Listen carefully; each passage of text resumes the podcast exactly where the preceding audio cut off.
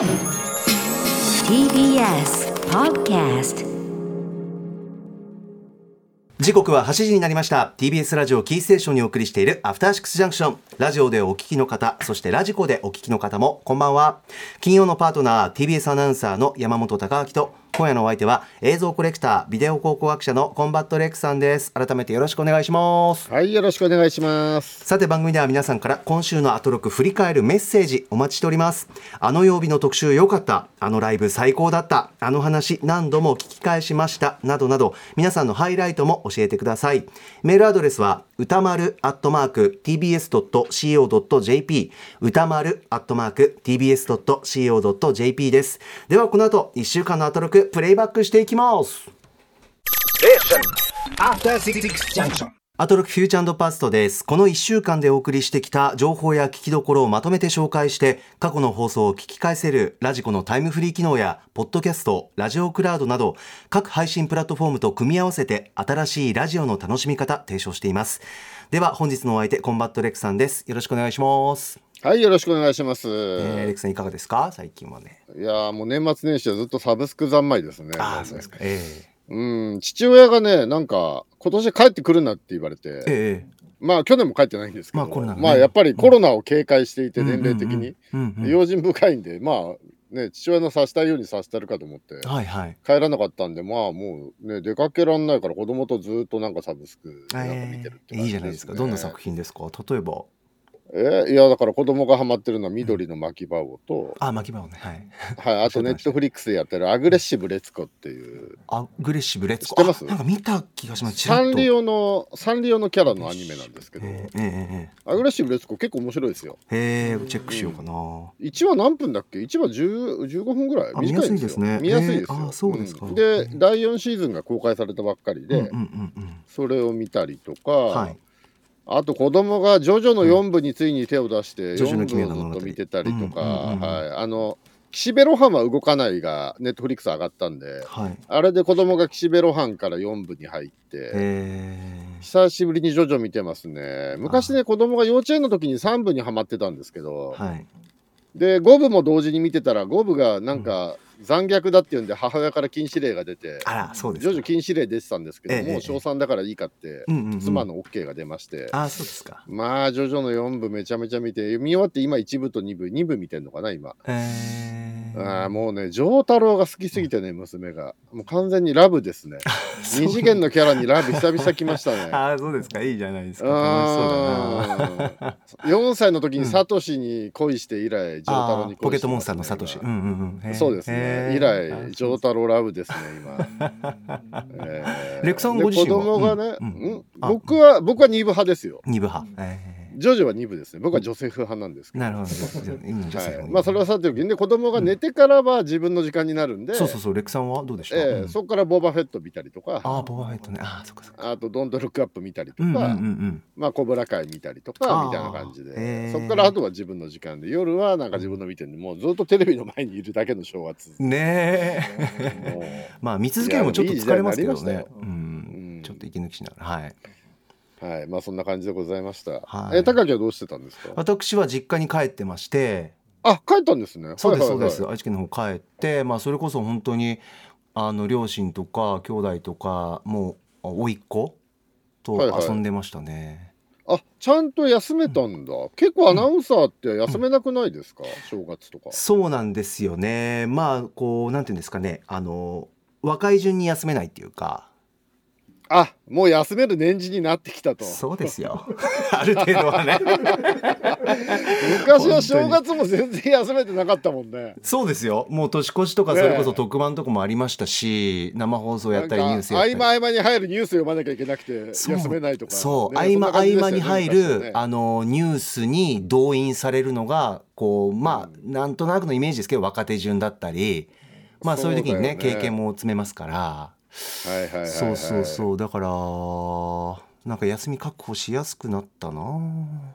ああなるほどね。昔トップ5のやってた頃はね、うん。全然休めないって言ってたもんね。そうですね。レクさんとね。そうなんだよな。そうそう大体みんながやりたがらないのが僕のとこに来るんですよって言ってた あの嫌な言い方しますね僕。ダメですね本当に。ほらこら。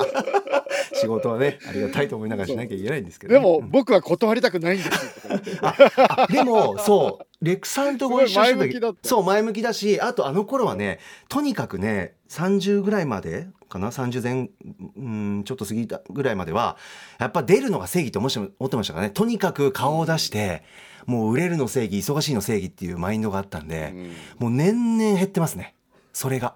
うんあまあそういう モチベーションが？モチベーションがなんかこうなんて言うんだろうな。じゃなくて自分がこうなんか危機として嬉しく楽しく、うん、大変でも頑張れる仕事って何かってどんどんどんどん考え出したらどんどんこう絞り出したくなるような仕事をね、うん。ああと若い頃っうんてうん。休むの怖いみたいなのなかったですか？あーありましたね、休むと自分の席がなくなっちゃうんじゃないかみたいな、うんうんうん、ありましたありそんました。なスキルとか仕事に自信もないから、うんうんうん、ね、休まないぐらいしか自信のあるものがないみたいな時期ってそうですねありますよね。はい、忙しいのがかっこいいし名前が売れてそれこそアナウンサーランキングに入らないとって思ってましたねずっと。そうね、うんそう若い頃ってそうなんだけどね本当若者に言いたいのはいや結構休んでも大丈夫だよってことうん、ですよね。大丈夫だし休んでもあなたの席残ってるよっていうこうんとですよね。うん、そうなんですよね自分とそれが相談しなが分からってりゃもっと若い頃休んだのにっていうね。うん、そうなんだよね。言ってあげたいんですよね。ね体調とね、考えながらね、別にそんな、ランキング入ってもそれで変わんないよって、結局。ねそれであげくあげく仕事入れすぎてどんどんどんどんなんかメンタルやられてたそ時期だもんう。ね。それがレックさんと会った時ぐらいもあったんで、本当にその説は、あの、お世話になりました。いやいや、こんなことはさておき、今年もよろしくお願いします。うんはいよろしくお願いします。ではそろそろ始めていきましょうここだけ聞けば1週間がわかるアトロックフューチャーパストパスト編1月3日月曜日からのこの番組のパスト過去を振り返っていきます。今夜も各曜日のアナウンサーが振り返りを行っております。まずは3日月曜日から。月曜パートナーの熊崎和人です。1月3日月曜日振り返っていきましょう。新年一発目の放送ということで6時半からのカルチャートークと8時台の特集コーナービヨンドザカルチャーは投資企画。初夢特集2022ということでリスナーの皆さんのお正月に見た初夢。ファーストジャパニーズドリームと過去見た面白い夢をたくさん紹介していきました。たくさんメールを紹介した中には歌丸さん関連の夢もありました。それからパートナー陣の夢もたくさんありましたね。宇垣アナウンサー日比アナウンサー山本貴明アナウンサー。なんといっても一番多かったのはうないアナウンサーの夢についてだったんですね。ただこんなにたくさん夢のメール来ていたのに私熊崎熊須の夢を見たという人はですね一人もいませんでした。これだけは言わせてください。俺の夢を見ろ。7時からのミュージックゾーンライブダイレクトはこちらもお正月恒例洋楽アーティストの名曲をクラシックでカバーする女性4人組ユニット1966カルテットのスペシャルライブでした。そして今週のおすすめグラビアは荒谷姫香さんでした。まあ、去年の終わりぐらいからもうブレイクはしているんですけれども2022年これ間違いなくブレイクしますのでぜひ皆さんこの荒谷姫香さんという名前を覚えてください。青森県出身なんですけれども青森県の皆さんすごいんです。北向美優さん奥山和沙さんそして朝倉優衣さんそして続いて出てきたのがこの荒谷姫香さんということで青森の皆さんこれからどんどん来ますよ。今週おすすめは荒谷姫香さんでした。はいそんな月曜日でございますレックさん。はい、いや、クマスのこのね、声を聞くと、うん。なんかやっとスイッチが入るっていうか、僕いつもね、えフューチャーパストってね、あのー最初無駄話してるとこまだなんかエンジンかかんなくて、このクマスの聞いて、あ、うん。なんか振り返りやんなきゃってスイッチがやっと入ってくるって感じああそうですよね。いつも冒頭ですからね、えー月曜日担当これ聞くとね、そう、うんこれ聞くとやっぱスイッチ入りますね。ねはい。で、えー、18時台、月曜18時台の終わりの方と、火曜日18時台頭の方で、コブラ会の話、歌丸さんしてましたね。え。えええええ。コブラ会シーズン4。高木見てますか僕ね途中で止まってるどのあたりで止まってんのかな。なんか道場でちょっとごめんなさいちょっとうっすらしか覚えてなくて。でも見てましたよ。シーズンいくつだろう。はい、うん？今シーズン4なんですね。4が一挙10話公開されまして、うんうんえー大晦日に公開されたのかな？ぐらいに公開されてなんんで正月に見てたうんですけども、はいいやーね、歌丸さんがコブラ会っていうのは、この共依存の話なんじゃないかっていうふうにね、テーマをカッパしてましたけども、ええ。はい。まあ、師弟とか親子とか恋人とか友人とか、確かに。まあ、いろんな依存関係の危うさみたいなものを描いてるんじゃないかとおってましたはい、うんうけども、んうん。はい。まあでも今回のシーズン4は、もうこれ予告にも出てるから言っちゃっていいと思うんですけど、ええ。もう僕終わりだと思ってたんですよ、シーズン4で。4で終わり3が、うん。3が結構もういいところまで行ったんで、うんうんうん。もう大詰めだなって感じで、これ4で終わるなと思ってたら、はい。全然広げてきたって感じですね、シーズン4で。へえそうなんだ。終わんない終わんない。あのね、ベストキット、うん。前回のシーズン3はベストキット2っていう映画のうん。キャラが、まあ、いっぱい出てきて、うんうん。まあ、沖縄が舞台だったんですけど、はい。まあ、ダニエルが沖縄に仕事でたまたま行って、うんうん。ベストキット2の時た戦った敵とか、うんちょっといい雰囲気になった女の子と再会するみたいな話だったんですよ。ううでもうこれ大積みでしょっていう感じだったんですけど、ん。ジョニーとねえーダニエルの関係も回復して、はいはい。修復されてもう終わりかなっていう雰囲気だったんですけど、うんうんうん。なんとねこれでベストキット3のキャラが出てきたんですよ今回。ああなるほど。3の敵が出てきて、あまだ広げるんだっていう。へえ熱いでまあ、ベストキット3って、うん。そう映画としてはちょっといろいろね、あのー微妙な感じあったんですけども、はい。脚本がうまくいってないとかあったんですけども、まあでもなんかその3のキャラをちゃんと拾ってそいつがまあ本当に3でも異常者だったんですけど、うんうん。まあそいつがやっぱり異常者が、ま、出てきて、まあ、そいつが敵になっていくって話で。へでもう全然まとまる雰囲気なく終わってるんで、うん俺シーズン5でも終わらない感じですね。ああうん、人気あるからまあ終わらせるわけないんですよね。ネットフリックスからしたらね。わざわざ買い取ったわけですからねそうそう。これは終わんないですね。これ次ベストキット4のキャラ出てきてもおかしくないですね、あ4ってもうダニエル出てなくて宮城さんしか出てないんですけど、ーうんうん。でなんならこれリメイクのジャッキー・チェンも出てくんじゃないかってぐらいの広がりを。可能性。そう今回ね結構劇中でロッキーに対して言及したりとか、うーん。映画ロッキー、うん。あのロッキーってジョン・ジ・アビルドセン監督なんですけど映画「コブラ会」の元になってるベストキットもジョン・ジ・アビルドセンの映画なんですよ、なのに劇中でロッキーって映画が存在してるってことが分かって、ベストキットは多分存在してないんですけど、うんはあっはあってことが分かったりしてあとあのジャンクロード・バンダムについてねなんか言及したりとかね、なんかいろいろ現実に結構ねコミットしだしてるのもちょっと面白いですね。へえこれはまた嬉しい展開ですね、チェそう。でまあこのねコブラ会はそのまあいろんなね歌間さんおっしゃるように共依存の話でもあるんですけど、うん。まあいろんな師弟とか親子とかっていうのは全員未熟なんですよ。うん。で未熟で大体コミュニケーションがうまくいかなくて、そうですね、うん。まあごたごたする話なんですけど、でまあみんなねデフォルメされていやこんな大人バカじゃないでしょって感じジョニーとか見てるとするんだけどはい。やでもねうん。実際大人ってこんなもんだよなと思うんですよ。ああそれわかるかも。そう、ん。まあだからみんなが共感できるんだと思うんですよね。だからちょっとコミカルにデフォルメはしてますけども、うんうんうん。やっぱりみんなねだって自分が大人になってみて、うん。え大人ってこんなんだったのまって思いません？そうですね。まさにそうなんですよもっと大人だと思ってましたよね。はいそうなんです。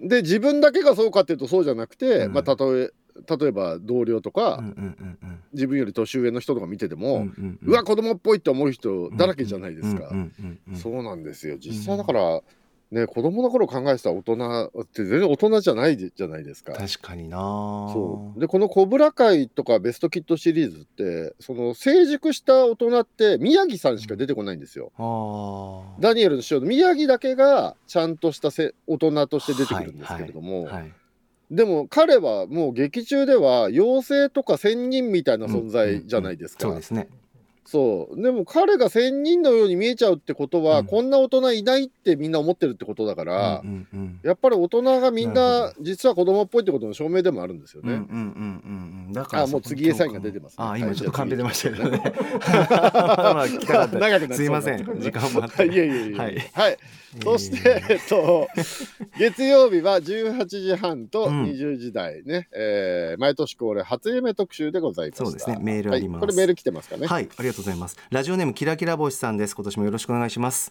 えー今週一週印象に残ったのは月曜日の特集初夢特集2022です。えーまず夢先案内人、えー今日スタジオにいますけども、えー構成作家の古川光さんによる夢分類 夢分析にワクワク。で面白い夢ばかりなのですが、私が一番笑ったのは三宅龍太監督が新年の挨拶で僕の続編の「しやけ龍太」「ごやけ龍太」と三宅監督の続編を載せたボートがどんどんやってくる夢。三宅監督は前身番組「ウィークエンドシャッフル」でやっぱり2が好きそれでも3が好き特集など映画の続編についてお話しされていましたからそれで三宅監督の続編がいるのでしょうか。挙句の果てには高橋よしよしきさんの続編五色さん無色さんも苦します他にはアトロクメンバーではうないアナウンサーの夢登場率が高いとのことですが私もおうないアナウンサーの夢を年末に見ました。ですって、えー一方で自分が夢に出てこなくて拗ねる熊崎アナウンサー。さらには歌丸さんの真似しているつもりなんですけど違いますかね？とご本人がおっしゃる熊崎アナの「えよう夢」の言い方も最高で必聴です、ね、これ面白かったね。熊ちゃんの「えよう夢」の言い方ね。これ必聴でまさにそうなんですよ。なんとも言えない熊澄だったよね。やっぱりもう熊ちゃんしか言えないよね。なんて言うんだろうな。真似してるんだろうな。でも真似しきれてもうね絶あはいレクさんお願いします。すいません。夢特集はい、いやーこれね、熊瀬さん夢出てないっていうのでいじけてましたけども、ね異様にいじけてまあ出ることが、出ることがいいとは限らない。なんだなんであの じゃないですかね個室じゃ珍しいよねクマスにしてはね。なんでだよってねねはい。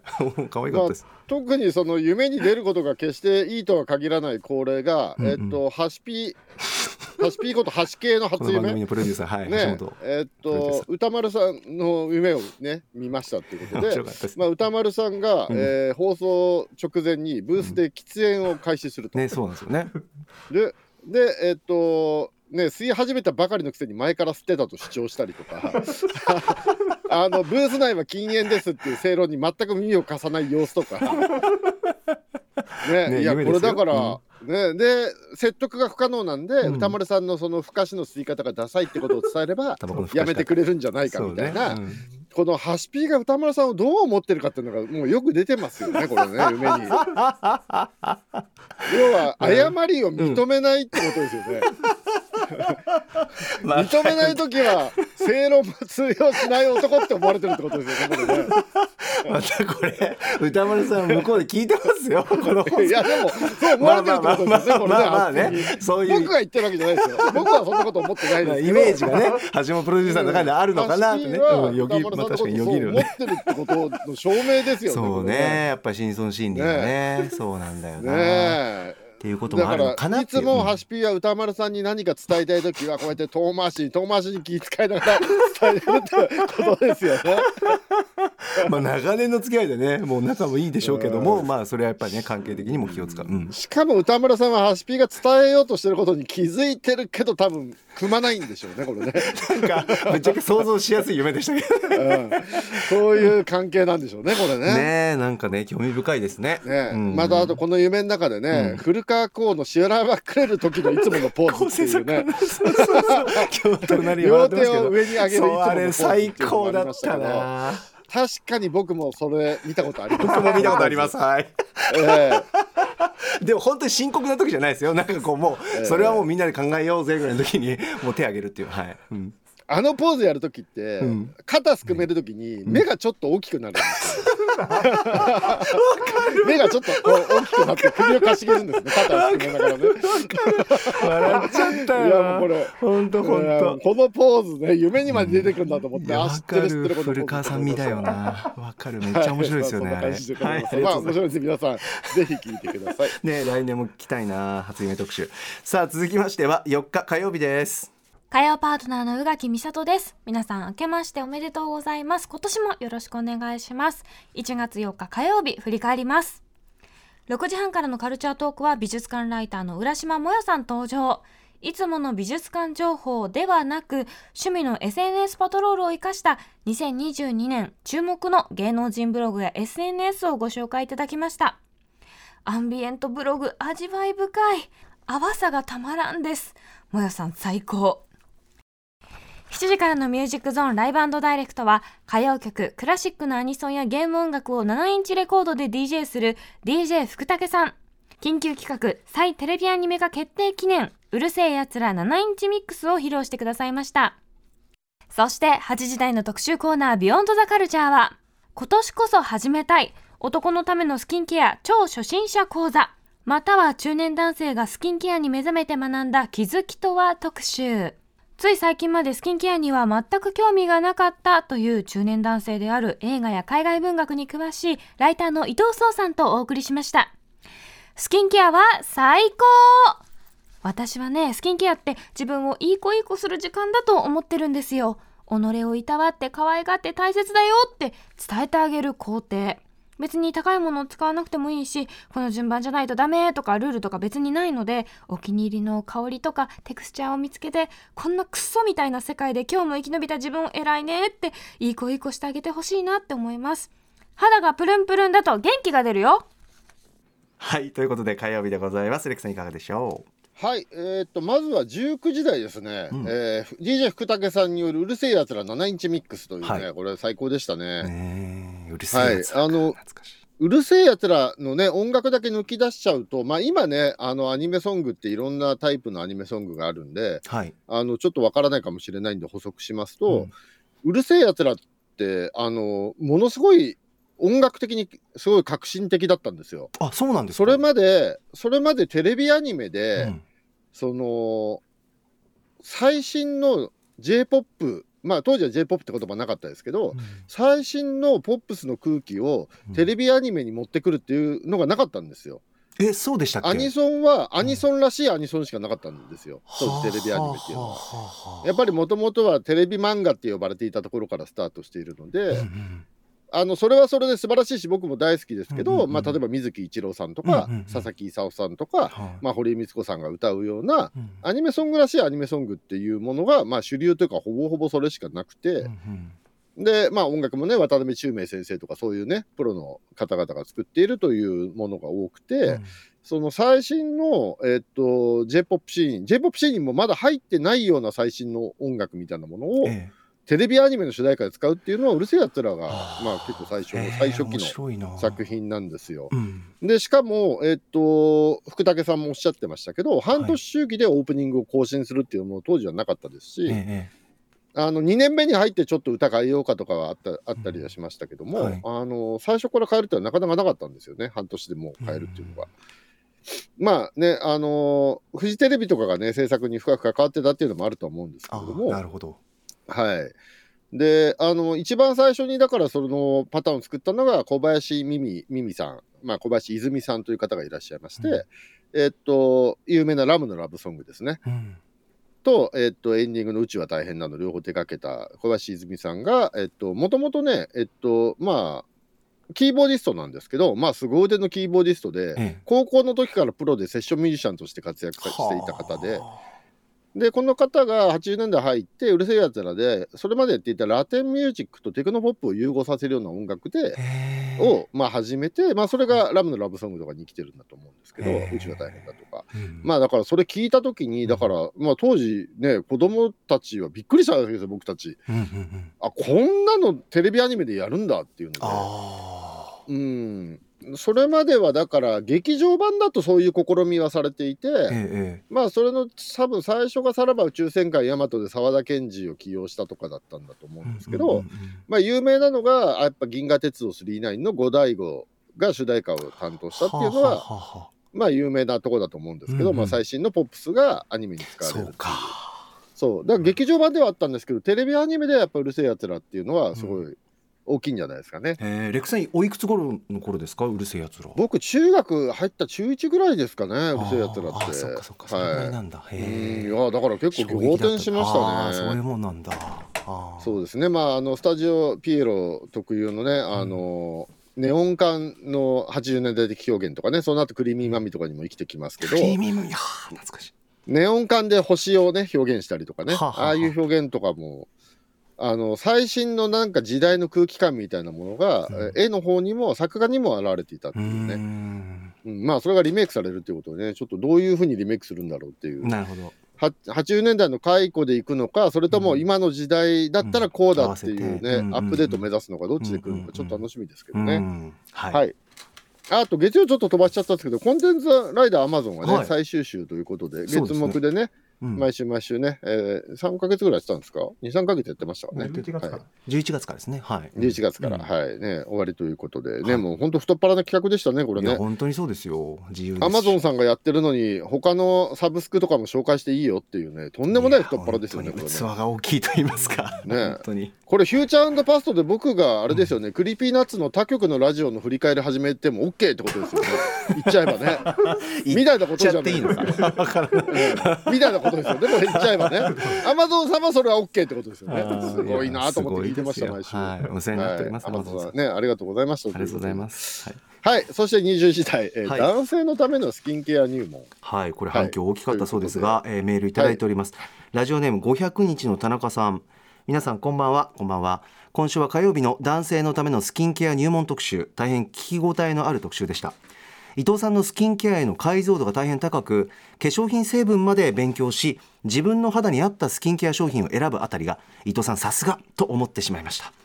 私自身30歳でスキンケアの沼にはまったのですがきっかけとしては友人からの贈り物の美容液を使ってみたら女性がよく言葉にする次の日の肌が調子が良いと自分自身も実感したからです。肌をきれいに整えると自分自身も明るくなり周りからの反応も好印象になりました。特集の最後でお話ししていたスキンケアはモテるためにするのではないという話も大変共感しました。私自身もスキンケアを始めて周りの友人に話すとモテるためだろと言われてしまうことが多々ありそういうわけではないんだけどなと思ってしまうこともあったのですが宇垣さんの他者のために何かを選ぶのは悲しいという言葉が私自身の心に響きました。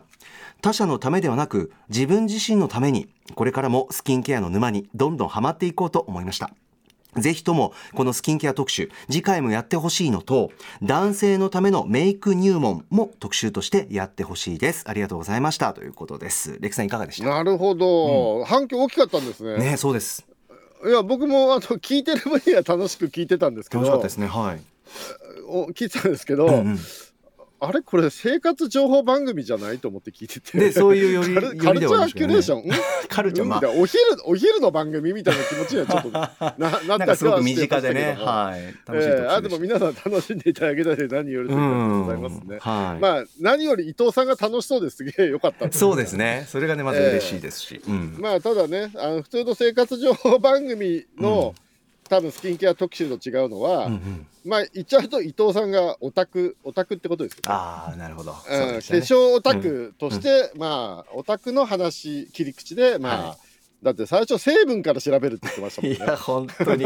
そんな調べ方しないでしょ普通あとやっぱり。まず成分の本を買うところから始める。すごいですよね。だからコンタクトの仕方が成分調べるしあと詳しい人にを呼んで直接話を聞く会を開くっていうね。コロナも落ち着いてる時期で、うん、ねもうもう完全にオタクオタクですよね入り方がね。いや本当でも素晴ねらしいなどの特撮見るかなって時にまず全怪獣怪人大百科を買ってからみたいなことですよね。この怪人がでなるほどね。デザインいいな。これ見るかみたいな、はいそうい。う、そういう入り方なんですかねこうれね。ん。はい、でまあ楽しさがね、えー、3つありますとか言って閉ざされていた五感が開くとか言ってましたけど。なんであのチャクラみたいな話になってるのか分かんないけ改めて聞くと面白いな。ど香りとか色とかテクスチャーとか言って、はいはいはいはい。あテクスチャーって肌触りって意味なんですね。そうですね。感触いわゆるそうですねね。うん、僕どうしてもねあの CG とかの表現、表面の質感とかあっちの方のねテクスチャーって聞くと思い浮かぶじゃなですか、ないるほどね。まあいわゆる質感でも間違いないですもんね。そっかまあ間違いはないですけどね、うんうんああそうやって使うんですねみんなテクスチャーってね。ね。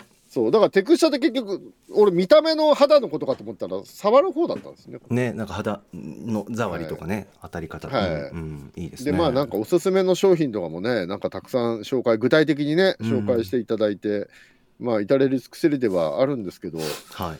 あのまあ僕みたいな、うん。そのスキンケアやったことがない人間あからするとレックさん一切してない？ないですね。あの昔それこそ高木とトップ5やってる時に、はい冬になるとなんか肌がボロボロ剥がれてくるんだよって言ったら、ジェーン・スーさんがなんかものすごい高い化粧品くれたことがあって。一回やったらハマるからって言ってくれて、やってみたんですけど、うん。それないや終わったらうん。終わっちゃいましたね。自分で買うこともなくっていうか。ああそうですか。それつけてる時はレックさんどうでした、うん。スキンケア初っていうかまあ。あ確かになんかちょっと良くなった気はしました、実感はあった。へえうん、はしましたけど、でもなんか、まあボロボロのままでいいかみたいな。えーレックさんどうしてるんですか？普段は何にもつけないの？風呂上がり。あつけないですね。え？ー、そうなんですか？乳液とか？何もつけないつけないつけないですね。はあ乾燥しません？うんでもね、うん。あのね洗顔フォームとか使うのやめて顔はもう水洗いに切り替えたらはあ。ボロボロしなくなったんで。逆にその考えもあるのかそっか水洗ってりゃいいんだっていうふうになっちゃいましたなるほどね。いろいろなスタイルがあるんだね。まあただ今なんかこう僕も一応こういう仕事もしてますし意外とケアするタイプであるんですけど化粧水まあそれはしないとダメでしょ高木は、うんなんかね一応人並みにはしてるんですけど今やっぱプチプライス、プチプラいわゆるちょっとなんかこうあ安い値段でいろいろ試せるという時代でもありますから選ぶの楽しかったり、香りとかそれこそねうんなんか伊藤さんの言ってることすごくわかるなと思って僕も30後半なんで。え結構ちゃんとお店に行って買うんですか？そういう化粧品屋さんみたいな。あそうですね。れとも通販レベルのやつ、あーでもアマゾンでネットでも買ったりとかお店でちょっと見たりとかまあ薬局ですけどね。あとなんかこう、はいはい。メイクさんとかもテレビ局出入りするんでちょっとお話聞いたりとかしてこれがいいよみたいな。へえ、うんそうなんだよるほどね。なまあちょっとだから次は成分が分かってるわけじゃないですか伊藤さんは、はいその成分が入ってる野菜とかねきゅうりの輪切りを顔に貼る的なやつあるじゃないですかはい。美容でも、お金かかんないやつもちょっと教えてもらえると嬉しいですなるほどなるほど。なんかあるじゃないですか顔に墨を塗ったりとかそうですね。コツがねねいろいろね。そうそう。コマンドも顔に墨塗ってましたけどね。あれは美容じゃないですけど、ね、まああと宇垣のねあのおすすめのプチプラ化粧品とかも知りたいですけどね、ちょっとぜひぜひって感じですそういえばあのホルストンってディスコ行く前に化粧してましたよね。ホルストン。あネットフリックスドラマのホルストンって。あははディスコ行くああ前にいつそうそうあいつイワン・マクレがディスコ行く前に化粧しててそういえば。あそうそう。ああ男性もやっぱ化粧すんだと思って見てましたねああそうですよね。今ね、えー韓流部分とかもありますから。はい、皆さんぜひ聞いてみてください、さあ続きましていつか水曜日です。水曜パートナー、カティサークで実家に帰省中の日々真央子です。1月5日水曜日、振り返ります。6時台のカルチャートークは、映画やゲームに詳しいライターの多田徹さんが登場です。今日1月7日金曜日からヒューマントラストシネマで開催される未体験ゾーンの映画たち2022注目作品をご紹介いただきました。そして7時からのミュージックゾーンライブダイレクトはついに完結です。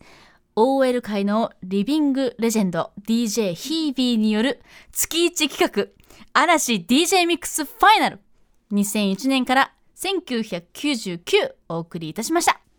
そして8時からの特集コーナービヨンドザカルチャーは2夜連続特別企画島尾アワー増刊号スポショイ情報局番組初登場ちょっぴりヤングなスペシャルアシスタントとアトロク月1レギュラー島尾真帆さんによる番組内番組スポショイの特別編前半をお送りいたしましたそのヤングなスペシャルアシスタントこと愛太郎さん通称愛くんそして島尾真帆さん通称真帆ちゃんがお送りする今回のスポショイあの愛くんさんがですねナイスなアシストをされていらっしゃいました。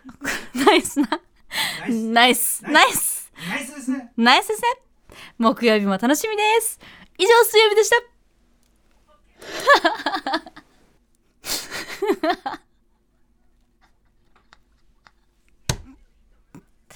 はい。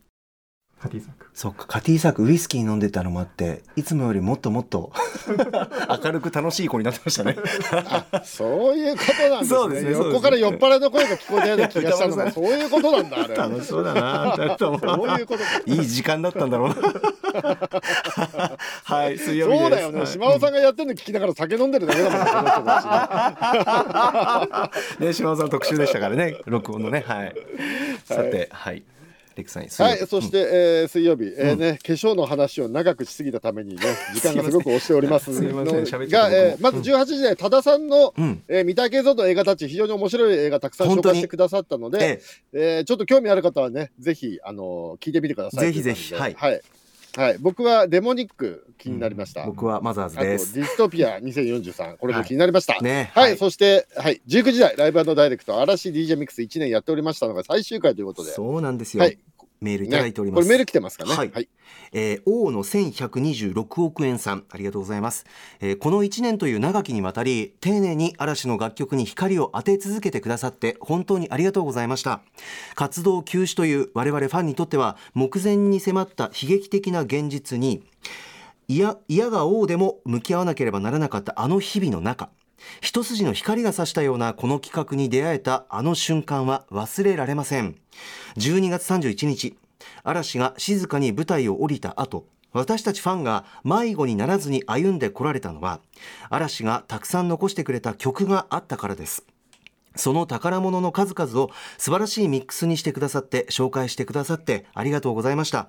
一旦の最終回と信じてまた復活ののろしを上げてくださることを心より楽しみにしておりますという本当に丁寧なメールいただきました。レクさん。はい。ね、なんか、嵐がいたって考えると2000年代とか2010年代って悪い時代じゃなかったなって気がしてきますーわかりますね、僕も本当に同年代、ちょっとお兄さんかなうんね。ね、しかもね、逆にどんどんデビューまで遡っていったから、なんかそれがグッとくるものがありまいしたよね。や本当にエモーショナルでしたね、よ、いよいよデビューのところまでたどり着いたってことね。ねはい。グッときました。はいまたはいまたそして復活の日20はい、はい。20時代20時代。来ましたねはい月刊島は増刊号。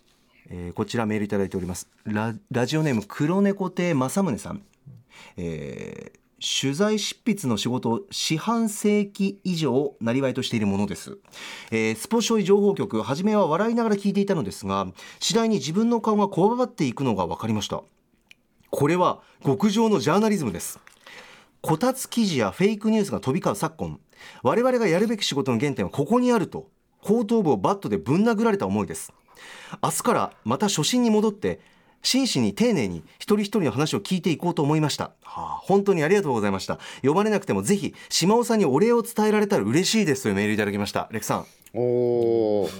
あのこの企画、まあ、どういう企画だったかっていうと、はい。島尾さんが、うん。えー愛太郎くんという8歳の男の子かな、を、えー相手にしてうんえー水曜日と木曜日2夜連続で、はい、まあ、カルチャーの話やその他の話をしていくという企画だったんですけどそうも、ですね。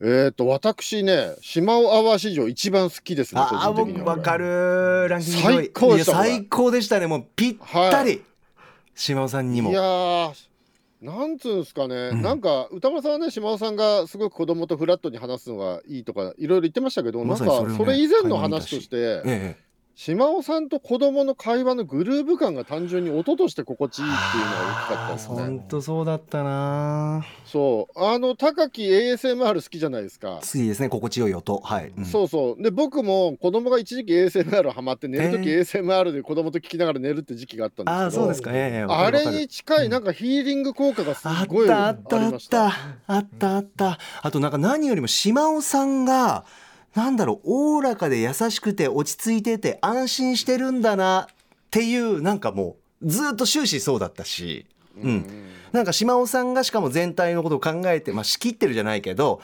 お子さんに話を子供に話を聞いてっていうなんかその時間がもう本当に多幸感だったし、はい。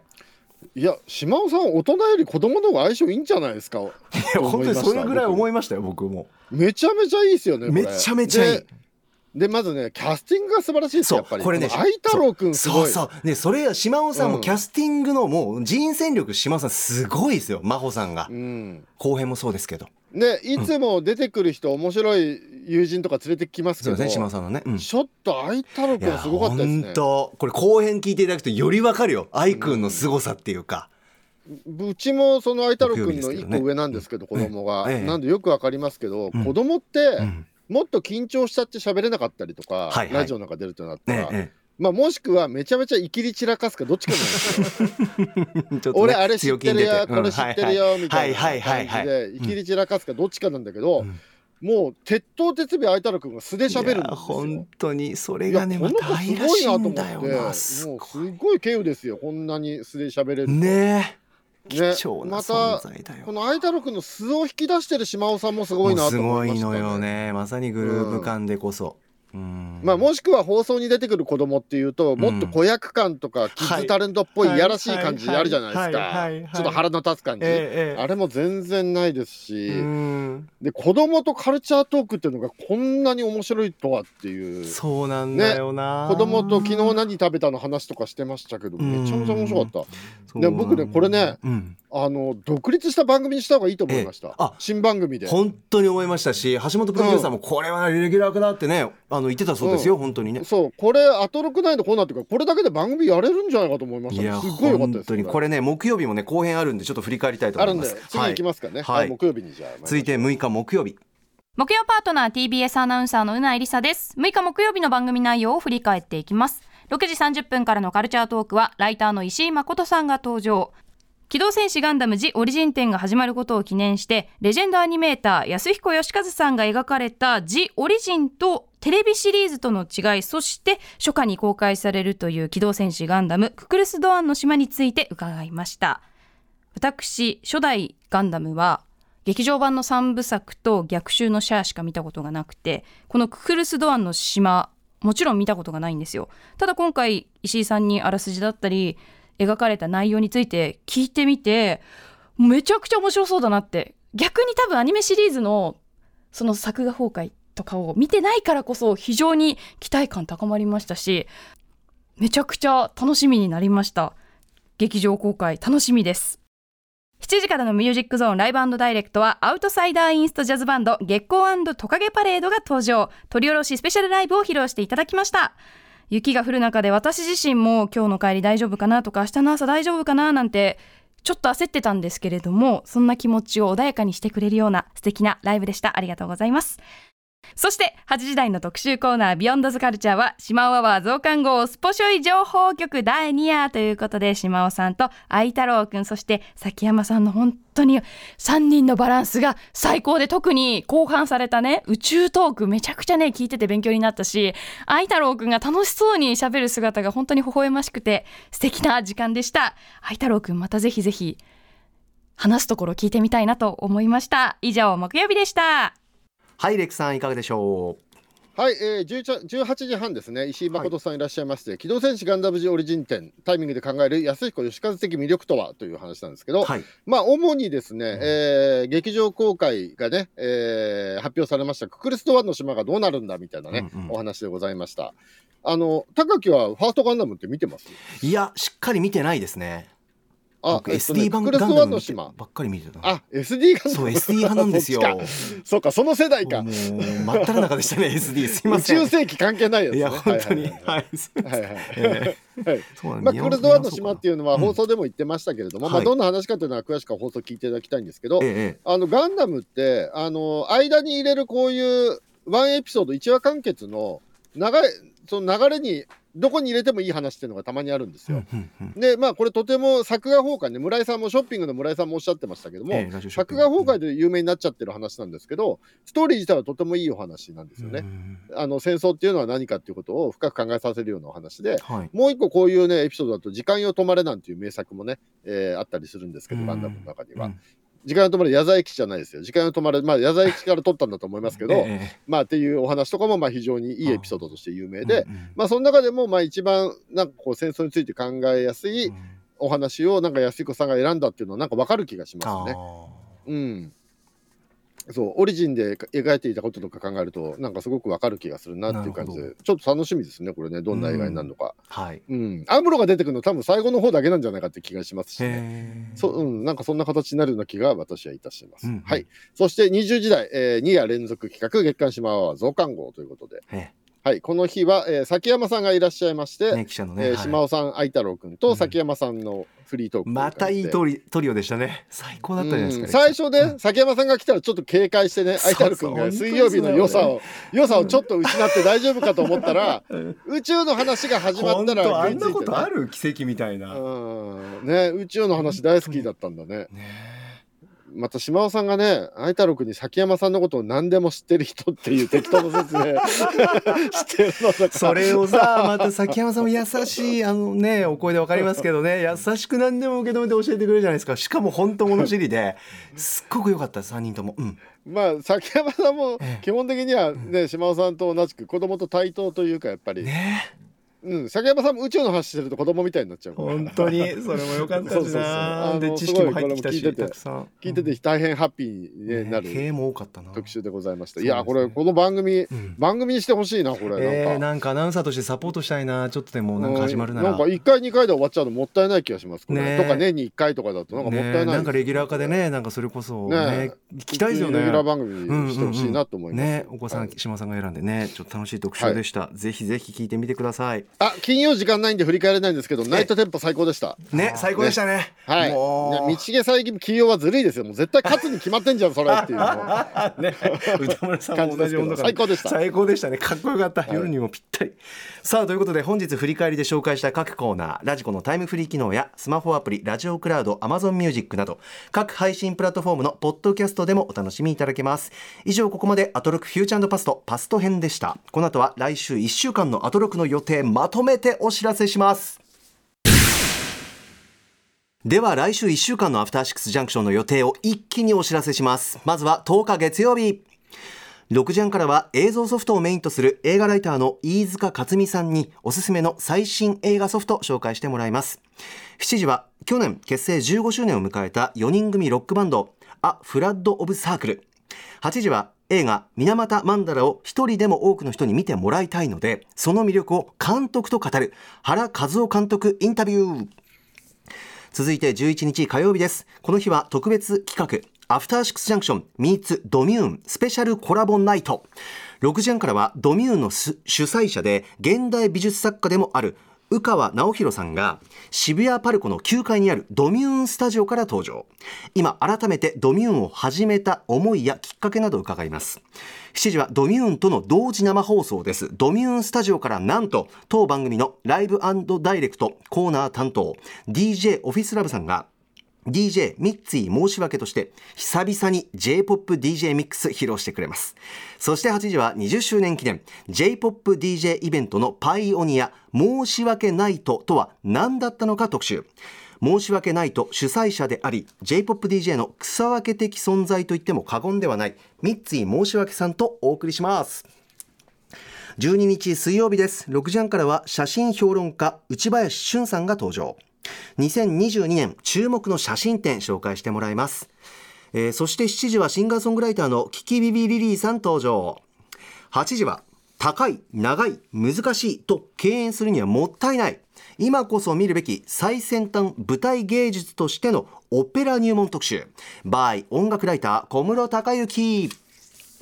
13日木曜日です。6時半からはゲームジャーナリストジニさん来てくれます、えー、7時はトラックメーカーによる2人組バンド The Burning Deadwoods、えー、そして8時は帰ってきた NAGI なぎ物語特集。